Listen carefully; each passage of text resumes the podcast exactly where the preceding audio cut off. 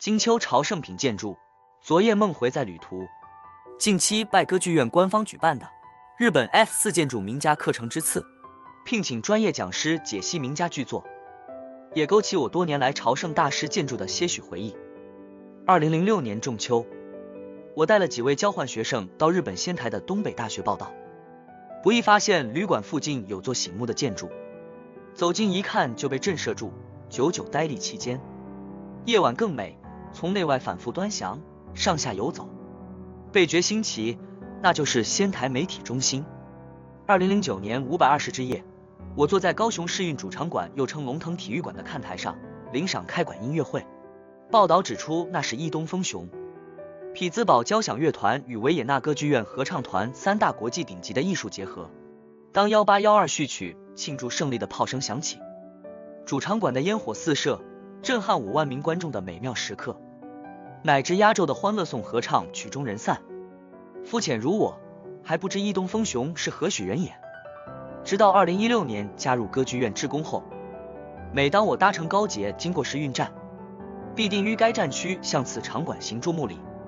话说近二十年来，台湾兴起的建筑旅读热潮，或许是安藤忠雄得奖后，多次来台演讲的魅力掀起之后续风潮。犹记得那时期，常有资讯官于李清志教授等人带领的建筑旅读团，价格贵森森，又每每秒杀，且多选在寒暑假出团。报名杠归项于数次后，想想自己也非科班专业人员。又幸属风花雪月行，每天行程随心所欲，吃东喝西，于是兴起自助朝圣的走读旅途。多年来重复走访数十座大师们的建筑，适逢本刊截稿前，大队长嘱咐写些安藤大师的建筑之旅。兹略举几个行程分享众人：一、淡路梦舞台和本福寺水玉堂。一早搭电车来到明石大桥附近的孙文纪念馆、怡情阁，缅怀革命家的多样情怀后。行过那桥，到了淡路岛，悠闲地编织一场建筑梦。中午可于所属的 Westin 大厅用餐午茶。三点后一架五里外的本福寺，此际斜阳照映朱红色的佛堂木质窗棂，真美。走到户外水浴堂，圆形的莲花池倒映着蓝天白云，指引众生的归处。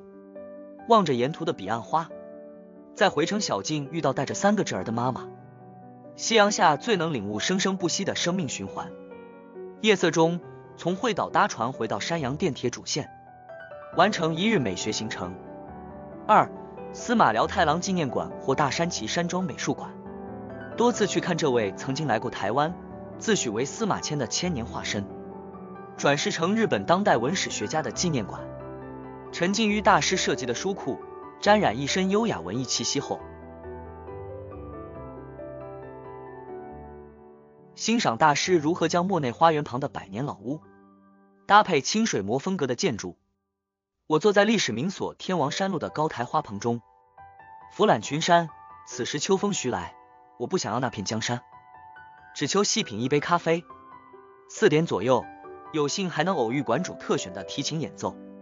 离此五分钟脚程的山崎蒸馏所，是日本第一家百年威士忌酿酒厂。庭园花木扶疏。满是酒香四溢，免费参观，馆藏数十款，试喝一杯日币一百元，包你不醉不归。三、濑户内海跳岛旅读之尾道市立美术馆和板上之云博物馆，从尾道车站健走登山小径，涉级而上，可经猫之细道与许多文史家的旧居与寺院，或搭缆车直上千光寺公园，一览濑户内海的晴雨风光。公园内的尾道市立美术馆满满一文风。置身清水模建筑的光影中，饮啜一杯茶饮，就住望海窗台，冥想自己的浮生大梦。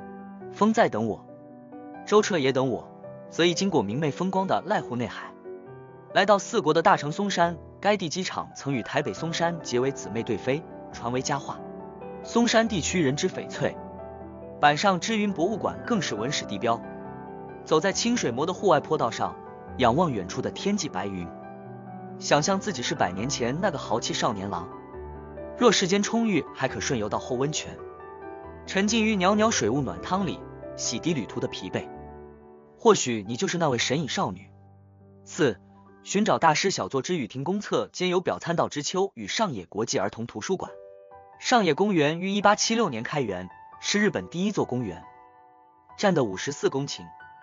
公园内的帝国图书馆成立于一九零六年，是一栋文艺复兴风格的百年建筑，当时是东洋第一大图书馆，历经时空消融而逐渐老朽，于一九九五年由安藤大师接棒，担任修复翻新的工程。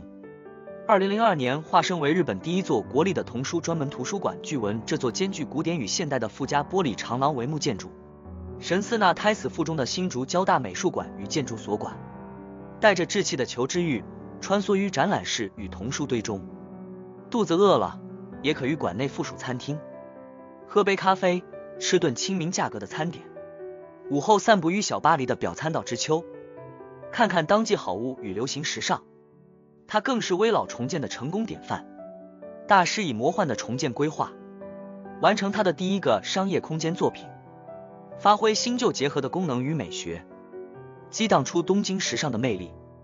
漫步元素涩谷的人海名店街，周五傍晚迎来近日第一场风雨行。我于神宫通公园的雨亭公厕躲雨歇脚，就在熙来攘往的街道旁。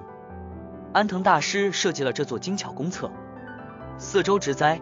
繁花遍布，入口处还展示了手稿设计图，哇，还有撑着荷叶的可爱小蛙呢，在雨中更给人温馨的感觉。其实我原先不敢预期公厕的特殊美学，借着下雨的机会，把太座留置于街角的咖啡座休息，独自去找寻这座媲美沙漠绿洲的雨中惊艳。在无数的旅途中。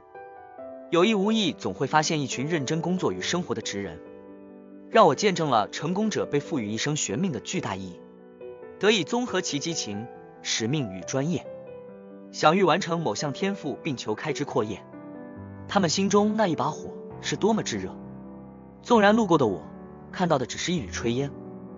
Peace，白露已尽，秋风起兮，风情万种的旅游季节即将到来。